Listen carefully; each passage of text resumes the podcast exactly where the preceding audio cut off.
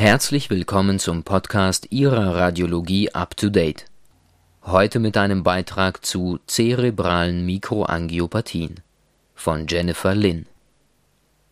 Zusammenfassung Die zerebralen Mikroangiopathien sind eine heterogene Krankheitsgruppe, bei der sich als gemeinsames Charakteristikum pathologische Veränderungen der kleinen Hirngefäße finden Sie sind für 20 bis 30 Prozent aller ischämischen Schlaganfälle verantwortlich.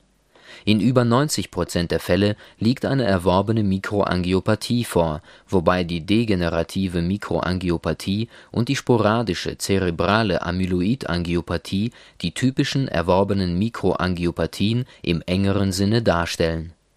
Neben diesen häufigen Formen gibt es eine Vielzahl seltener genetisch bedingter Mikroangiopathien Wichtige hereditäre Mikroangiopathien sind zum Beispiel die CADASIL-Erkrankung, der Morbus Fabry und das Mehler-Syndrom. Einleitung. Definition. Mit dem Begriff zerebrale Mikroangiopathien werden Erkrankungen bezeichnet, bei denen es durch pathologische Veränderungen der kleinen Hirngefäße zu typischen Hirnparenchymläsionen kommt Sie sind für mindestens 20 bis 30 Prozent der ischämischen Schlaganfälle verantwortlich und eine wesentliche Ursache kognitiver Beeinträchtigungen im höheren Lebensalter. Bei den zerebralen Mikroangiopathien handelt es sich um eine heterogene Krankheitsgruppe, für die es leider keine trennscharfe nosologische Systematik gibt. Dementsprechend variiert die Zuordnung verschiedener Erkrankungen zu diesem Überbegriff in der Literatur sehr Wichtig und in der Literatur einheitlich gesehen ist die Unterscheidung zwischen folgenden beiden Gruppen: erworbene Mikroangiopathien, die für über 90 Prozent der Fälle verantwortlich sind, genetisch bedingte Mikroangiopathien. Erworbene Mikroangiopathien. Die typischen erworbenen Mikroangiopathien im engeren Sinne sind die degenerative Mikroangiopathie und die sporadische zerebrale Amyloidangiopathie Manche Autoren zählen auch die Vaskulitiden der kleinen Gefäße zu den Mikroangiopathien. Auf diese Krankheitsgruppe wird aber in der vorliegenden Arbeit nicht eingegangen. Hereditäre Mikroangiopathien In der Gruppe der hereditären Mikroangiopathien ist die Cadasil-Erkrankung besonders hervorzuheben das Akronym CADASIL steht für Cerebral Autosomal Dominant Arteriopathy with Subcortical Infarcts and Leukoencephalopathy. Diese Erkrankung ist nicht nur die häufigste hereditäre Mikroangiopathie des Erwachsenen, sondern hat auch Bedeutung als Modellerkrankung für die häufigeren erworbenen Formen der Mikroangiopathie und die subkortikale vaskuläre Demenz erlangt auf diese hereditäre Form der Mikroangiopathie wird daher in diesem Artikel ausführlicher eingegangen. Eine weitere hereditäre Schlaganfallentität, die heute intensiv wissenschaftlich bearbeitet wird, ist der Morbus Fabry, der ebenfalls den Mikroangiopathien zugerechnet werden kann.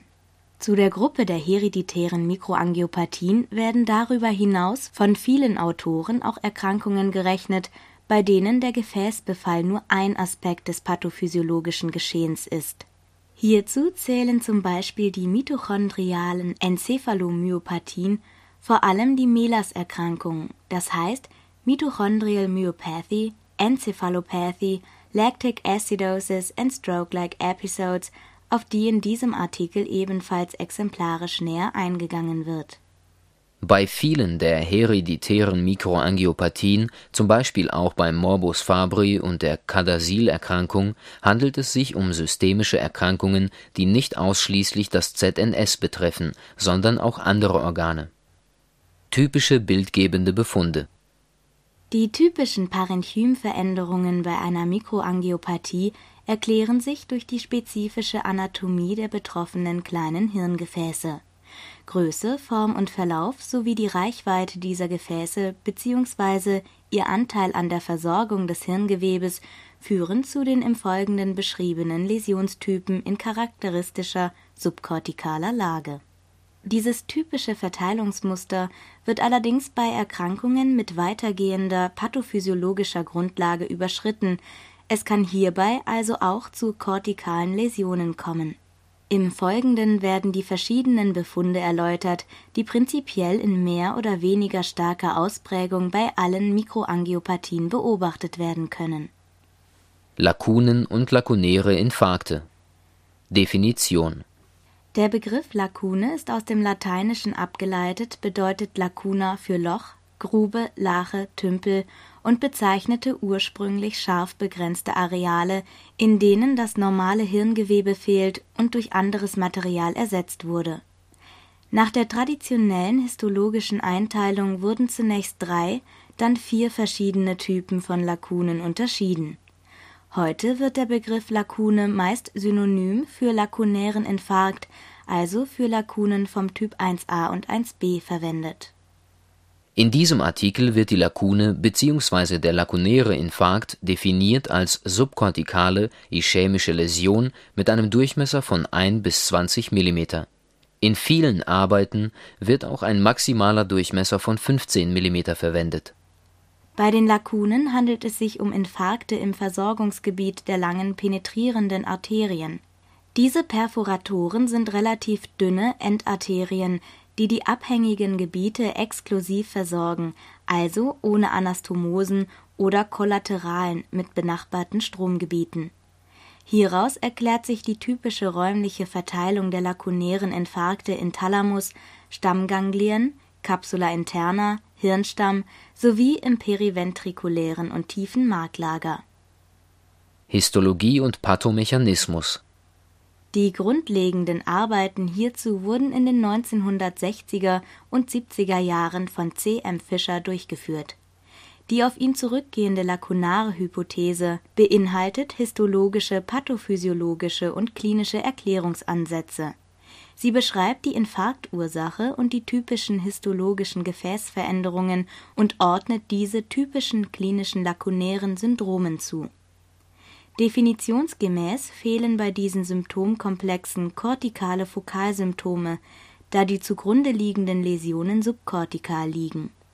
Die wesentlichen Risikofaktoren für diesen Infarkttyp sind arterielle Hypertonie, Diabetes mellitus und Rauchen. Selbstverständlich können lakunäre Infarkte auch embolischer oder thrombotischer Genese sein aus dem Vorliegen eines solchen Ischämietyps kann man also nicht automatisch auf eine mikroangiopathische Genese schließen.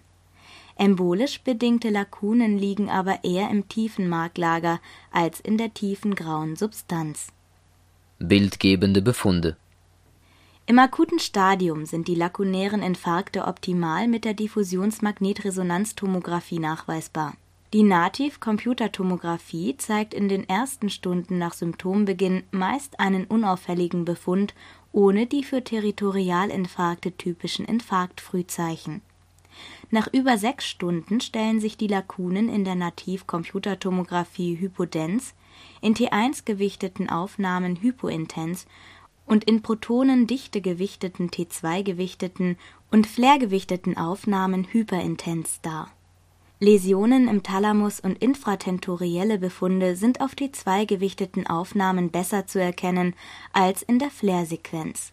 In der Computertomographie ist die Abgrenzung zu kleinen, alten Blutungen nicht möglich, da sie sich genau gleich darstellen.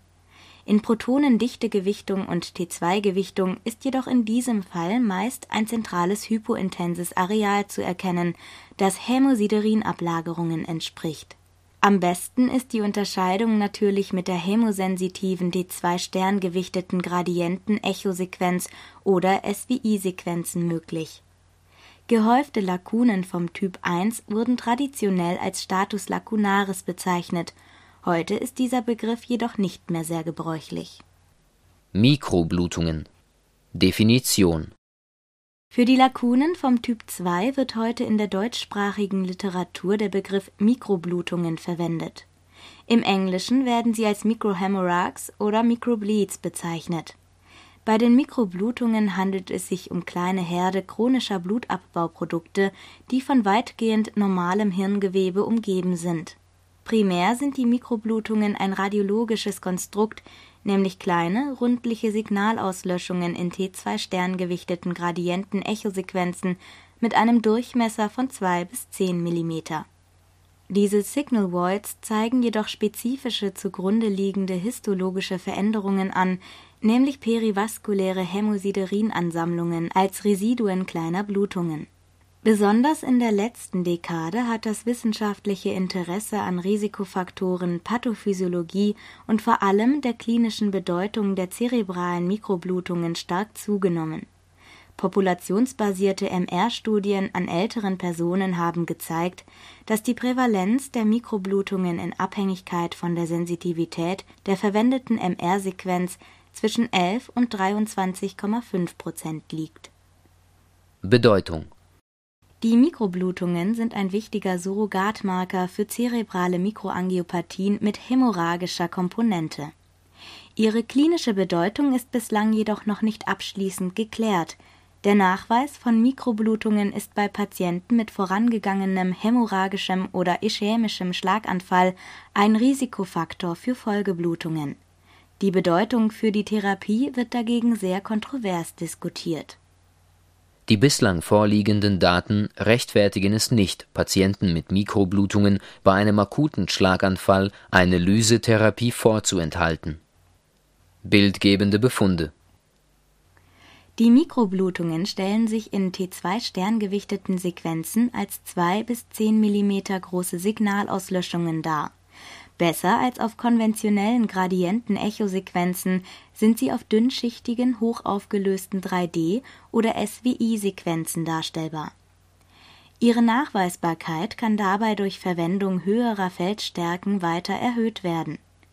Mikroblutungen können bei einer Vielzahl von Grunderkrankungen vorkommen von der Lage der Mikroblutungen kann in begrenztem Umfang auf die Ursache geschlossen werden. Die Mikroblutungen müssen jedoch von ihren Differentialdiagnosen abgegrenzt werden.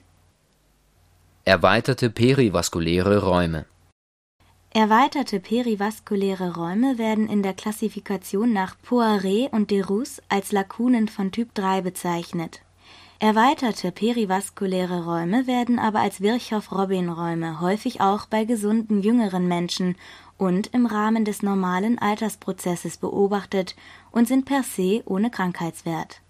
Sie werden jedoch von manchen Autoren heute als Indikatoren einer degenerativen Mikroangiopathie angesehen. Bildgebende Befunde die liquorgefüllten erweiterten perivaskulären Räume zeigen in allen Sequenzen ein liquor-isointenses Signal. Damit können sie vor allem auf Flair-Sequenzen gut von lakunären Ischämien abgegrenzt werden, da sie sich im Gegensatz zu diesen durch die Flüssigkeitsunterdrückung dunkel darstellen. Bevorzugt finden sie sich in den Stammganglien an den Durchtrittsstellen der lentikulostriären Arterien, im Mesencephalon und im subkortikalen Marklager. Das gehäufte Auftreten vieler relativ kleiner erweiterter perivaskulärer Räume wird als Etat criblé oder Status cribrosus bezeichnet und von manchen Autoren als Zeichen einer fokalen perivaskulären Hirnatrophie gedeutet. Leukoarrheiose bzw. mikroangiopathische Marklagerläsionen Definition der Terminus Leukoarrheiose stammt aus dem griechischen leukos für weiß und arrheios für verringert, vermindert und wurde 1987 zur neutralen Beschreibung von Veränderungen der weißen Hirnsubstanz benutzt, die in den zunehmend verfügbaren Schnittbilduntersuchungen nachgewiesen wurden. Dieser Begriff ist rein deskriptiv und impliziert weder eine bestimmte Genese der Veränderungen, noch ist er mit einer bestimmten Krankheitsentität verknüpft er wurde eingeführt, um den überhandnehmenden Diagnosen auch bei asymptomatischen Patienten durch die häufige Beobachtung solcher Marklagerveränderungen in der Computertomographie zu begegnen. Heute werden diese Veränderungen in radiologischen Berichten oft auch einfach Marklagerläsionen oder als White Matter Lesions bezeichnet. Auch diese Begriffe sagen nichts über die Genese der Läsionen aus. Bedeutung die differentialdiagnostische Einordnung und Interpretation solcher Befunde ist im Einzelfall schwierig. Vor allem muss berücksichtigt werden, dass auch der normale Alterungsprozess des Gehirns mit einzelnen Marklagerläsionen einhergeht Marklagerläsionen sind also im höheren Alter eher die Regel und sollten beim klinisch asymptomatischen Patienten nicht überbewertet werden. In der bisher größten Magnetresonanztomographie-Bevölkerungsstudie an 3301 älteren Personen zeigte sich allerdings, dass Marklagerläsionen vermehrt mit kognitiven Einschränkungen und Gangstörungen assoziiert waren damit bleibt es möglich, dass Marklagerveränderungen als Zufallsbefund nicht nur Ausdruck des normalen Alterns sind, sondern am Anfang von Veränderungen stehen, die in eine Form der vaskulären Demenz münden. Im Einzelfall ist also auch heute noch unklar, ob es sich um pathologische Marklagerveränderungen oder um Veränderungen im Rahmen des physiologischen Alterns des Gehirns handelt. Pathogenese Ätiologisch ist die durch eine Mikroangiopathie verursachte Leukoarrheiose im Wesentlichen ischämisch bedingt und wird daher auch als ischämische Leukenzephalopathie bezeichnet. Als weitere mögliche Ursachen werden ein chronisches zerebrales Ödem, eine Störung der Liquorzirkulation, apoptotische Vorgänge und genetische Einflüsse diskutiert Histologisch zeigen sich diffuse Gewebeveränderungen mit lokalen Ödemen bis zu Demyelinisierung, Axon und Oligodendrogliaverlust und reaktiver Gliose. Bildgebende Befunde In der Computertomographie stellt sich die Leukoarrheiose mit fokalen, fleckigen oder konfluierenden Hypodensitäten vor allem im peri und supraventrikulären Marklager dar in der Magnetresonanztomographie entsprechend mit Marklager-Hyperintensitäten in T2 und Flair-Sequenzen. Die Befunde der beiden Verfahren sind durch den relativ erhöhten Wassergehalt im betroffenen Gewebe bedingt. Da die MRT sensitiver als die CT ist, stimmt intraindividuell die Ausdehnung der Leukoarrheiose in CT und MRT-Bildern nicht immer vollständig überein, besonders bei kleinen Läsionen die Abgrenzung zwischen fokalen Marklagerläsionen und alten lakunären Infarkten im Marklager ist rein bildmorphologisch schwierig. Die alten Lakunen sind glatt begrenzt und hypointenser im T1-Bild. Eine sichere Unterscheidung gelingt allerdings meist nur in Zusammenschau mit der Klinik, also bei Vorliegen eines akuten lakunären Syndroms Wichtig ist vor allem auch die Abgrenzung mikroangiopathischer Marklagerläsionen gegenüber anderen Veränderungen der weißen Substanz. Hier hilft insbesondere die Form, Lage und Ausrichtung der Läsionen. Als Beispiel sei hier die Multiple Sklerose genannt, deren Plaque typischerweise längsoval konfiguriert sind, balkenassoziiert liegen und auf das Ventrikelsystem hin ausgerichtet sind Weitere wichtige Differentialdiagnosen zur Mikroangiopathie sind zum Beispiel die Neuroborreliose und Vaskulitiden. Die Bildgebung kommt hier differentialdiagnostisch schnell an ihre Grenzen. Im Einzelfall kann eine artdiagnostische Einordnung unmöglich sein, besonders wenn nur wenige Läsionen vorliegen, es sich um eher jüngere Patienten handelt sowie Klinik, Labor und Liquordiagnostik unergiebig sind. Degenerative cerebrale Mikroangiopathie. Definition. Diese Erkrankung, die uneinheitlich von manchen Autoren als degenerative Mikroangiopathie, von anderen als hypertensive Mikroangiopathie bezeichnet wird, ist die häufigste Form der Mikroangiopathie Alte, hierfür verwendete Begriffe sind Morbus Binswanger und subkortikale arteriosklerotische Enzephalopathie, die jedoch nicht synonym zu verstehen sind. Die subkortikale arteriosklerotische Enzephalopathie ist ein pathomorphologischer Befund, als Morbus Binswanger dagegen wurde relativ unscharf ein Krankheitsbild beschrieben, das durch die Trias, multiple Schlaganfälle, dementielle Entwicklung und Pseudobulbär-Paralyse gekennzeichnet ist. Den Begriff Morbus Binswanger sollte man nicht mehr verwenden, da das Krankheitsbild nicht scharf genug definiert ist. Pathogenese Die arterielle Hypertonie ist zwar die wichtigste, aber nicht die alleinige Ursache dieser Erkrankung. Deshalb wird heute von den meisten Autoren der Begriff degenerative Mikroangiopathie bevorzugt. Weitere wesentliche Risikofaktoren neben der Hypertonie sind das Alter und der Diabetes mellitus eine ganze Reihe weiterer potenzieller Risikofaktoren wird diskutiert. Bei der degenerativen Mikroangiopathie bestehen typische Gefäßwandveränderungen der Perforatoren, die aus der Arteria cerebri media und anterior sowie der Arteria basilaris und der intraduralen Arteria vertebralis abgehen. Ihr Durchmesser beträgt 50 bis 200 Mikrometer die mikrovaskulären Veränderungen, die unten näher dargestellt werden, führen zu einer reduzierten Compliance der Gefäßwand und einer verminderten Vasoreaktivität. Histologische Befunde Bei der degenerativen Mikroangiopathie werden histologisch im Wesentlichen drei Läsionsformen an den kleinen Hirngefäßen beobachtet: Lipohyalinose bzw. fibrinoide Nekrose, Atherosklerose Arteriolosklerose. Die Lipohyalinose betrifft die kleinen perforierenden Arterien mit einem Durchmesser von 40 bis 300 Mikrometer.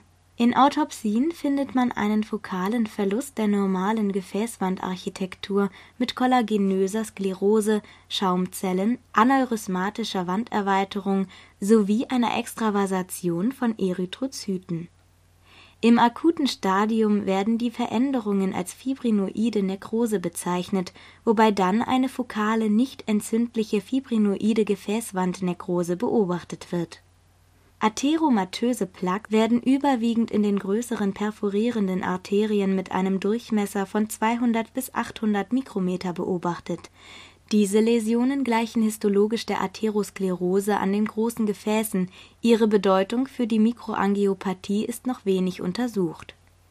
Bei der Arteriolosklerose findet man eine konzentrische hyaline Wandverdickung, wodurch das Gefäß zunächst segmental, im Verlauf dann langstreckig zu einem elongierten und gewundenen, nur mäßig stenosierten Schlauch umgebaut wird Korrelat dieser Wandverdickung ist vor allem eine kollagene Fibrose in und um die Basalmembran und der glatten Muskelzellen. Diese Veränderungen finden sich vor allem in den medullären Perforanzarterien.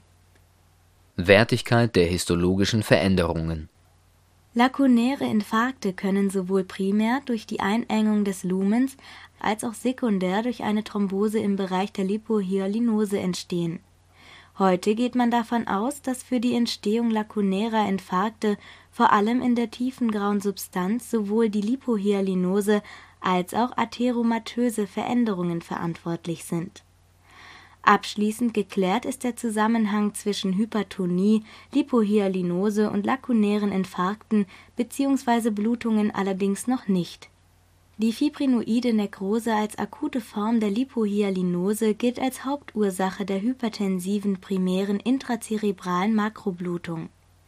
Die Arteriosklerose dagegen wird vor allem für die diffuse Leukoarrheiose und die lakunären Infarkte im Marklager verantwortlich gemacht. Manche Autoren sehen sie jedoch als die Hauptursache der degenerativen Mikroangiopathie an. Bildgebende Befunde bei der degenerativen Mikroangiopathie findet man die beschriebenen mikroangiopathischen Läsionen in typischer räumlicher Verteilung. Die Lakunen und die Mikroblutungen liegen vor allem in Thalamus, Stammganglien und Capsula interna sowie im Hirnstamm die Leukoarrheiose betrifft dagegen vor allem das periventrikuläre und tiefe Marklager mit Aussparung der unmittelbar subkortikal gelegenen U-Fasern Capsula externa und Capsula extrema sowie des Corpus callosum und den Hirnstamm. Besonders in fortgeschrittenen Stadien werden regelmäßig Mikroblutungen beobachtet, in bis zu fünf Prozent der Fälle auch multiple als Komplikation kann zusätzlich eine Makroblutung auftreten, typischerweise in den Stammganglien und im Thalamus oder im Pons. In den letzten Jahren haben die erweiterten perivaskulären Räume im Rahmen der degenerativen Mikroangiopathie an Bedeutung gewonnen da sie von manchen Autoren als Indikatoren dieser Erkrankung und als möglicher differentialdiagnostischer Marker zur Abgrenzung einer vaskulären Demenz von anderen Demenzformen angesehen werden. Sporadische zerebrale Amyloidangiopathie. Definition. Die zerebrale Amyloidangiopathie ist gekennzeichnet durch Ablagerungen von neurotoxischem Beta-Amyloid in den Gefäßwänden Während die hypertensive Mikroangiopathie hauptsächlich die tiefen perforierenden Arterien befällt, sind bei der zerebralen Amyloidangiopathie überwiegend die oberflächlichen Gefäße, das heißt die kleinen leptomeningealen und kortikalen Arterien betroffen. Dies ist für die typische Lage der bildgebenden Befunde verantwortlich. Das bei der zerebralen Amyloidangiopathie abgelagerte Protein ist das gleiche, das auch beim Morbus Alzheimer gefunden wird, wo es Plaque jedoch vornehmlich in der Hirnrinde bildet es besteht eine hohe Komorbidität zwischen der zerebralen Amyloidangiopathie und Morbus Alzheimer. Epidemiologie Wie der Morbus Alzheimer ist auch die zerebrale Amyloidangiopathie im Wesentlichen eine Erkrankung des höheren Lebensalters. Bei über 85 Prozent der Alzheimer-Patienten besteht gleichzeitig eine zerebrale Amyloidangiopathie, während sie bei einem altersentsprechenden Vergleichskollektiv lediglich bei 35 Prozent der Patienten vorkommt. Bei gleichzeitigem Auftreten mit einer Alzheimer-Krankheit ist die zerebrale Amyloidangiopathie meist auch schwerer ausgeprägt. Pathogenese Bei der zerebralen Amyloidangiopathie führen die Ablagerungen von Beta-Amyloid zu einer Brüchigkeit der Gefäßwände Klinisch manifestiert sich die zerebrale Amyloidangiopathie daher typischerweise mit einer intrazerebralen Lappenblutung. Beim älteren Menschen ist die zerebrale Amyloidangiopathie neben der arteriellen Hypertonie die häufigste Ursache eines hämorrhagischen Schlaganfalls. Bei Patienten über 60 Jahren ist sie für 15 bis 20 Prozent aller primären intrazerebralen Blutungen verantwortlich Neben der häufigen sporadischen Form, die mit dem Apolipoprotein E4-Allel und einem Polymorphismus im Presenilin-1-Gen assoziiert ist, gibt es eine Vielzahl seltener hereditärer Varianten der Erkrankung. Diagnostik Der Goldstandard zur Diagnosestellung einer zerebralen Amyloidangiopathie ist der histologische bzw. immunhistochemische Nachweis der Beta-Amyloid-Ablagerungen in den Gefäßwänden die zerebrale Amyloidangiopathie muss bei allen Patienten über 55 Jahre mit einer oder mehreren kortikal-subkortikalen Lappenblutungen als mögliche Blutungsursache in Betracht gezogen werden. Um einzuschätzen, ob eine intrazerebrale Blutung durch eine zerebrale Amyloidangiopathie verursacht wurde, kann man die Boston-Diagnosekriterien verwenden diese Kriterien beziehen sich auf klinische Daten sowie auf bildgebende und gegebenenfalls histologische Befunde. Um jedoch definitiv eine zerebrale Amyloidangiopathie als Blutungsursache nachzuweisen, ist eine vollständige autoptische Aufarbeitung des Gehirns notwendig, dies ist also nur post mortem möglich beim Verdacht auf eine zerebrale Amyloidangiopathie ist eine Hirnbiopsie aufgrund des invasiven Vorgehens und der erhöhten Blutungsgefahr häufig nicht durchführbar. Neue nuklearmedizinische Verfahren mit dem Tracer Pittsburgh Compound B sind vielversprechend, aber teuer und nur sehr eingeschränkt verfügbar. Außerdem gibt es hierbei das Problem der Überschneidung mit der Alzheimer-Krankheit die Magnetresonanztomographie spielt für die In-vivo-Diagnostik also eine wichtige Rolle. Klinik Patienten mit einer sporadischen zerebralen Amyloidangiopathie werden in den meisten Fällen erst mit einer akuten intrazerebralen Blutung auffällig, also mit einer Schlaganfallsymptomatik Weitere klinische Symptome, bei denen im höheren Alter an eine zerebrale Amyloidangiopathie gedacht werden sollte, sind fokale Anfälle, migräneartige Attacken und eine dementielle Entwicklung. Bildgebende Befunde Beim Verdacht auf eine zerebrale Amyloidangiopathie sind die zwei sterngewichtete Sequenzen zum Nachweis der verschiedenen intrazerebralen Blutungsresiduen unerlässlich die intrazerebralen Blutungen liegen typischerweise kortikal-subkortikal, das heißt, es handelt sich um Lappenblutungen. Seltener ist das Kleinhirn betroffen, dagegen bleiben die Stammganglien, der Thalamus und der Hirnstamm ausgespart. Weitere typische Befunde in der Magnetresonanztomographie sind Mikroblutungen und leukencephalopathische Veränderungen. Die Mikroblutungen findet man ebenfalls vor allem kortikal-subkortikal auch sie sparen wieder Thalamus, Stammganglien und Hirnstamm aus. Die Verteilung der Leukoarrheiose unterscheidet sich dagegen nicht von den bei der degenerativen Mikroangiopathie beobachteten Marklagerläsionen. Sowohl die Mikro als auch die Makroblutungen liegen bei der zerebralen Amyloidangiopathie typischerweise an der Markrindengrenze und sparen Stammganglien, Thalamus und Hirnstamm aus. In den letzten Jahren wurde ein neuer MR-Marker der zerebralen Amyloidangiopathie beschrieben, die superfizielle Siderose. Darunter versteht man lineare Ablagerungen von Hämosiderin in den oberflächlichen Schichten des Gehirns. Die Prävalenz dieses Befundes in einem kollektiv histologisch gesicherter Patienten mit zerebraler Amyloidangiopathie betrug über 60 Prozent wobei bemerkenswerterweise die Siderose bei einigen Patienten der einzige pathologische Befund in der Bildgebung war, das heißt, diese Patienten hatten weder Mikro noch Makroblutungen. Cadasil Definition Der Begriff Cadasil wurde 1993 eingeführt um eine hereditäre Mikroangiopathie zu charakterisieren, die bevorzugt Patienten jüngeren bis mittleren Alters ohne klassische vaskuläre Risikofaktoren betrifft und zu einer Behinderung und einer Demenz führt. Die erste Fallbeschreibung als Binswangers Disease with a Rapid Course in Two Sisters stammt vermutlich aus dem Jahr 1955. Epidemiologie Heute sind weltweit über 500 Cadasil-Familien bekannt, die genaue Prävalenz ist jedoch unklar. Schätzungen anhand einer schottischen Studie ergaben eine Prävalenz von circa vier Fällen pro 100.000 Einwohner. Die tatsächliche Prävalenz dürfte jedoch deutlich höher liegen, da auch sporadische Fälle vorkommen.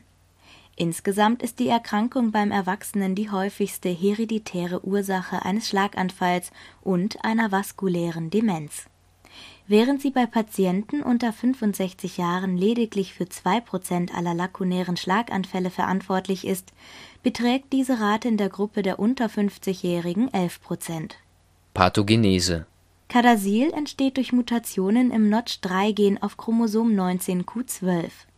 Das Gen kodiert einen Transmembranrezeptor, der vor allem in den Muskelzellen der arteriellen Gefäße exprimiert wird durch die Mutationen kommt es zu einer Veränderung der Zahl der Cysteinbausteine in der extrazellulären Domäne von Notch3. Diese akkumuliert dann in den kleinen Arterien. Symptomatik Die Erkrankung ist charakterisiert durch rezidivierende Schlaganfälle mit einer stufenweisen klinischen Verschlechterung bis hin zur Demenz und einer schweren motorischen Behinderung im Wesentlichen treten die folgenden fünf Hauptsymptome auf, deren Häufigkeit vom Alter des Patienten und der Krankheitsdauer abhängt. Migräne mit Aura, subkortikale Ischämien, Stimmungsschwankungen, Apathie, kognitiver Abbau und Demenz. Die ischämischen Ereignisse treten mit einer geschätzten Inzidenz von 10,4 pro 100 Patientenjahre auf, sind nahezu ausschließlich subkortikal lokalisiert und manifestieren sich in fast 70 Prozent der Fälle als lakunäre Syndrome. Seltene Symptome sind Anfälle, intrazerebrale Blutungen. Sehr selten sind Territorialinfarkte, Taubheit und Parkinsonismus. Zusätzlich besteht ein erhöhtes frühes Herzinfarktrisiko aufgrund von Gefäßveränderungen der Koronarien, denn bei Cadasil handelt es sich um eine Systemerkrankung, die jedoch im Wesentlichen zu ZNS-Symptomen führt. Das klinische Erscheinungsbild variiert sowohl zwischen den einzelnen Familien als auch innerhalb einer Familie relativ stark. Die Symptome beginnen typischerweise im dritten bis vierten Lebensjahrzehnt, zunächst oft mit Migräne in der vierten bis fünften Dekade beginnen meist die ischämischen Ereignisse, gefolgt von der dementiellen Entwicklung im sechsten bis siebten Lebensjahrzehnt. Die Erkrankung führt meist in der siebten Lebensdekade zum Tod. Bildgebende Befunde Abgesehen von sehr seltenen Fällen mit einer frühen Migräne mit Aura sind schon 10 bis 15 Jahre vor Symptombeginn Veränderungen in der Magnetresonanztomographie nachweisbar bei allen Mutationsträgern finden sich spätestens ab dem 35. Lebensjahr typische Befunde in der Magnetresonanztomographie. Die mikroangiopathischen Marklagerläsionen sind zunächst umschrieben punktförmig bis nodulär und liegen hauptsächlich periventrikulär und im Zentrum semiovale Sie werden im Verlauf diffuser und konfluieren, sind weitgehend symmetrisch angeordnet und beziehen typischerweise die Capsula externa und die anterioren Anteile des temporalen Marklagers, also die U-Fasern des Temporalpols, mit ein. Das Läsionsvolumen auf T1 gewichteten Aufnahmen korreliert mit dem Grad der Behinderung und den neuropsychologischen Defiziten Läsionen von Capsula externa und U-Fasern des Temporalpols haben eine relativ hohe Sensitivität und Spezifität für Kadasil. Auch die U-Fasern des paramedianen Frontallappens sind oft befallen. Die Marklagerveränderungen bei Kadasil betreffen typischerweise auch die Capsula externa und die anterioren Anteile des temporalen Marklagers. Die genannten Charakteristika helfen bei der Abgrenzung gegen die hypertensive Mikroangiopathie das frontoorbitale und das occipitale subkortikale Marklager dagegen sind in der Regel ausgespart. Die auftretenden lakunären Infarkte betreffen auch Stammganglien und Thalamus, ein wichtiges differentialdiagnostisches Merkmal, zum Beispiel gegenüber der multiplen Sklerose. Im Verlauf tritt eine Hirnatrophie auf Weitere mögliche Befunde in der Magnetresonanztomographie sind erweiterte perivaskuläre Robin-Virchow-Räume vor allem in den Stammganglien und Mikroblutungen, die auf die zwei sterngewichteten Gradienten-Echosequenzen zu erkennen sind. Mikroblutungen sind bei 30 bis 70 Prozent aller Kadasil-Patienten nachweisbar. Ihre Häufigkeit steigt mit zunehmendem Alter, bei arterieller Hypertonie erhöhter Hämoglobin-A1C-Konzentration und zunehmender Ausdehnung der Leukenzephalopathie. In der Diffusionstensorbildgebung zeigt sich eine Minderung der fraktionalen Anisotropie, auch schon in normal erscheinender weißer Substanz. Die Veränderungen in der Diffusionstensorbildgebung korrelieren dabei besser mit dem Grad der exekutiven Dysfunktion und Behinderung als die Läsionen in T2-gewichteten Sequenzen Diagnosesicherung Der Goldstandard zur Diagnosesicherung ist die genetische Testung. Ein Screening aller 23 in Frage kommenden Exons des Notch3-Gens weist die Erkrankung mit einer Spezifität von 100 Prozent nach. Die elektronenmikroskopische Untersuchung einer Hautbiopsie zur Diagnosesicherung sollte man nur in Zweifelsfällen durchführen zum Beispiel wenn die molekulargenetische Testung bei typischer Klinik und typischem Befund in der Magnetresonanztomographie negativ ist. Morbus Fabri Definition. Beim Morbus Fabri, auch Fabry-Anderson-Krankheit genannt, handelt es sich um eine X-chromosomal rezessiv vererbte lysosomale Speicherkrankheit aus der Gruppe der Sphingolipidosen obwohl der Erbgang als rezessiv angegeben wird, weiß man heute, dass auch heterozygote Frauen erkranken können, allerdings später und weniger schwer. Mit einer Inzidenz von 1 pro 117.000 Lebendgeborenen ist der Morbus Fabri die zweithäufigste Speicherkrankheit. Aufgrund des genetischen Defekts kommt es zu einem Alpha-Galactosidase-A-Mangel dieser führt zu einer progredienten Akkumulation von Glykosphingolipiden vor allem in den Lysosomen der Endothelzellen und der glatten Muskelzellen der großen und kleinen Blutgefäße, aber auch in der Niere, im Myokard, in den Nervenzellen und in der Kornea. Es handelt sich also um eine kombinierte Makro und Mikroangiopathie die Ablagerungen in den Wänden der kleinen Gefäße führen zu einer progredienten Lumeneinengung und schließlich zum Verschluss der betroffenen Gefäße. Symptomatik Die Patienten suchen zunächst meist aufgrund einer schmerzhaften peripheren Polyneuropathie mit teils brennenden, teils einschießenden Schmerzen in Händen und Füßen den Arzt auf. Diese beginnt meist im Schulalter und wird durch einen Mitbefall der Vasa nervorum verursacht der Morbus Fabri ist für ein bis zwei Prozent aller Schlaganfälle beim jüngeren Menschen verantwortlich. Die ersten zerebrovaskulären Ereignisse treten im Mittel im Alter von 38 Jahren auf. Es finden sich sowohl makro- als auch mikroangiopathische Infarkte, wobei vor allem die hintere Strombahn betroffen ist. Obwohl ischämische Ereignisse häufiger sind, kann es auch zu intrazerebralen Blutungen kommen Als typische Hautveränderungen findet man Angiokeratome. Hierbei handelt es sich um kleine Gefäßektasien mit leichter Hyperkeratose, vor allem im Badehosenbereich.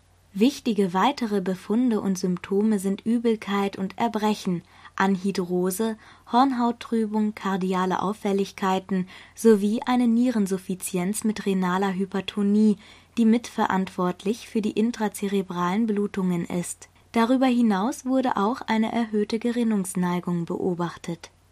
Bildgebende Befunde Der Befund in der Magnetresonanztomographie ist nicht spezifisch für die Erkrankung. Die mikroangiopathischen Läsionen liegen vor allem im periventrikulären Marklager, gefolgt von Stammganglien, Hirnstamm und Kleinhirn. Sie treten im Mittel im 45. Lebensjahr auf. Jenseits des 54. Lebensjahres waren in einer größeren Studie bei allen Patienten Läsionen nachweisbar. Später im Verlauf kann es als Zeichen der Makroangiopathie auch zu kortikalen Infarkten kommen als wahrscheinliche Emboliequelle werden hierfür die häufig zu findenden Gefäßektasien, vor allem der Arteria basilaris und der Arterie vertebralis, verantwortlich gemacht, die angiographisch nachgewiesen werden können.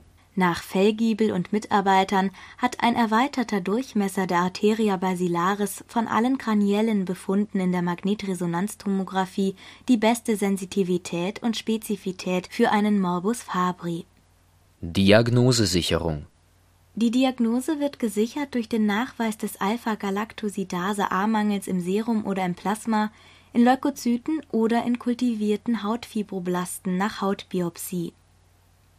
Melas-Syndrom Definition Das Melas-Syndrom gehört zu der Gruppe der Mitochondriopathien und kann durch verschiedene Mutationen der mitochondrialen DNA bedingt sein. Pathogenese Histologisch findet man eine erhöhte Zahl vergrößerter und strukturell veränderter Mitochondrien in den Endothelien, Perizyten und glatten Muskelzellen der Kapillaren und kleinen Arterien. Daher ordnen viele Autoren das Melas-Syndrom als Mikroangiopathie ein. Man geht davon aus, dass diese pathologischen Mitochondrien in den Gefäßendothelien zu einer Störung der Blut-Hirn-Schranke führen der Gefäßbefall ist bei dieser Erkrankung jedoch sicher nur ein Aspekt des pathologischen Geschehens. Der genaue Pathomechanismus, der den schlaganfallähnlichen Episoden zugrunde liegt, ist noch nicht vollständig geklärt. Diskutiert werden unter anderem auch eine Störung der Autoregulation der Hirndurchblutung, eine neuronale Übererregbarkeit und primäre Defekte in der oxidativen Phosphorylierung der Neuronen als Korrelat der schlaganfallähnlichen Episoden besteht ein vasogenes Ödem, eine Hyperperfusion und eine Schädigung der Nervenzellen. Symptomatik und Diagnostik Die klinische Symptomatik beginnt typischerweise zwischen der ersten und dritten Lebensdekade. Beim Erwachsenen zeigt sich typischerweise folgende Befundkonstellation Wiederholtes Auftreten schlaganfallähnlicher Episoden vor dem 40. Lebensjahr Sehstörungen sind dabei oft erstes fokalneurologisches Defizit. Muskelbioptischer Nachweis einer mitochondrialen Myopathie mit Ragged Red Fibers, laborchemischer Nachweis einer Laktazidose. Weitere häufige Symptome sind migräneartige Kopfschmerzen, Erbrechen, passagere Bewusstseinsstörungen, epileptische Anfälle, dementielle Entwicklung, Schwerhörigkeit und Kleinwuchs. Bildgebende Befunde Typischer Befund in der Magnetresonanztomographie beim Melas-Syndrom im Akutstadium ist eine ödematöse Schwellung des Cortex, der sich in T2, Protonendichte und Flarewichtung sowie im B1000-Bild der Diffusionswichtung sehr hyperintens darstellt, wobei der ADC-Wert oft normal oder nur leicht vermindert ist Typischerweise halten sich diese Cortex-Veränderungen in ihrer Ausdehnung nicht an Gefäßterritorien und zeigen ein Spreading, das heißt, sie sind zunächst reversibel und manifestieren sich später an anderer Stelle erneut. Bevorzugt befinden sie sich parieto-occipital, seltener temporoparietal oder in den Stammganglien. Der betroffene Kortex zeigt im Akutstadium oft auch eine girlandenförmige Kontrastmittelaufnahme Subakut kann er sich im nativen T1-gewichteten Bild hyperintens darstellen Als unspezifisches Korrelat der mikroangiopathischen Veränderungen finden sich darüber hinaus multifokale Hyperintensitäten im Marklager und in den Stammganglien. Im Verlauf der Erkrankung kommt es zu einer Atrophie des parieto-occipitalen Kortex und der Stammganglien. In der Perfusionsbildgebung ist im akuten Stadium eine Hyperperfusion in den betroffenen Rindenarealen nachweisbar Passend dazu können sich in der digitalen Subtraktionsangiographie eine Dilatation der kortikalen Arterien und ein kapillärer Blasch zeigen. Die MR-Spektroskopie zeigt einen charakteristischen Befund mit einem Laktatpeak, der sich bei einer intermediären Echozeit von 144 Millisekunden invertiert. Kernaussagen bei den zerebralen Mikroangiopathien handelt es sich um eine sehr heterogene Krankheitsgruppe. Als gemeinsames Charakteristikum finden sich pathologische Veränderungen der kleinen Hirngefäße. Die häufigen sporadischen Formen der Mikroangiopathie müssen von den seltenen hereditären Mikroangiopathien unterschieden werden. Die degenerative Mikroangiopathie und die sporadische zerebrale Amyloidangiopathie sind die typischen erworbenen Mikroangiopathien die genauen Pathomechanismen, die den Parenchymveränderungen bei der degenerativen Mikroangiopathie zugrunde liegen, sind noch nicht im Einzelnen geklärt. Typische mikroangiopathische Parenchymläsionen wie lakunäre Infarkte und Marklagerläsionen sollten nur im klinischen Kontext gewertet werden. Wichtige hereditäre Mikroangiopathien sind die Cadasil-Erkrankung, der Morbus Fabry und das Melas-Syndrom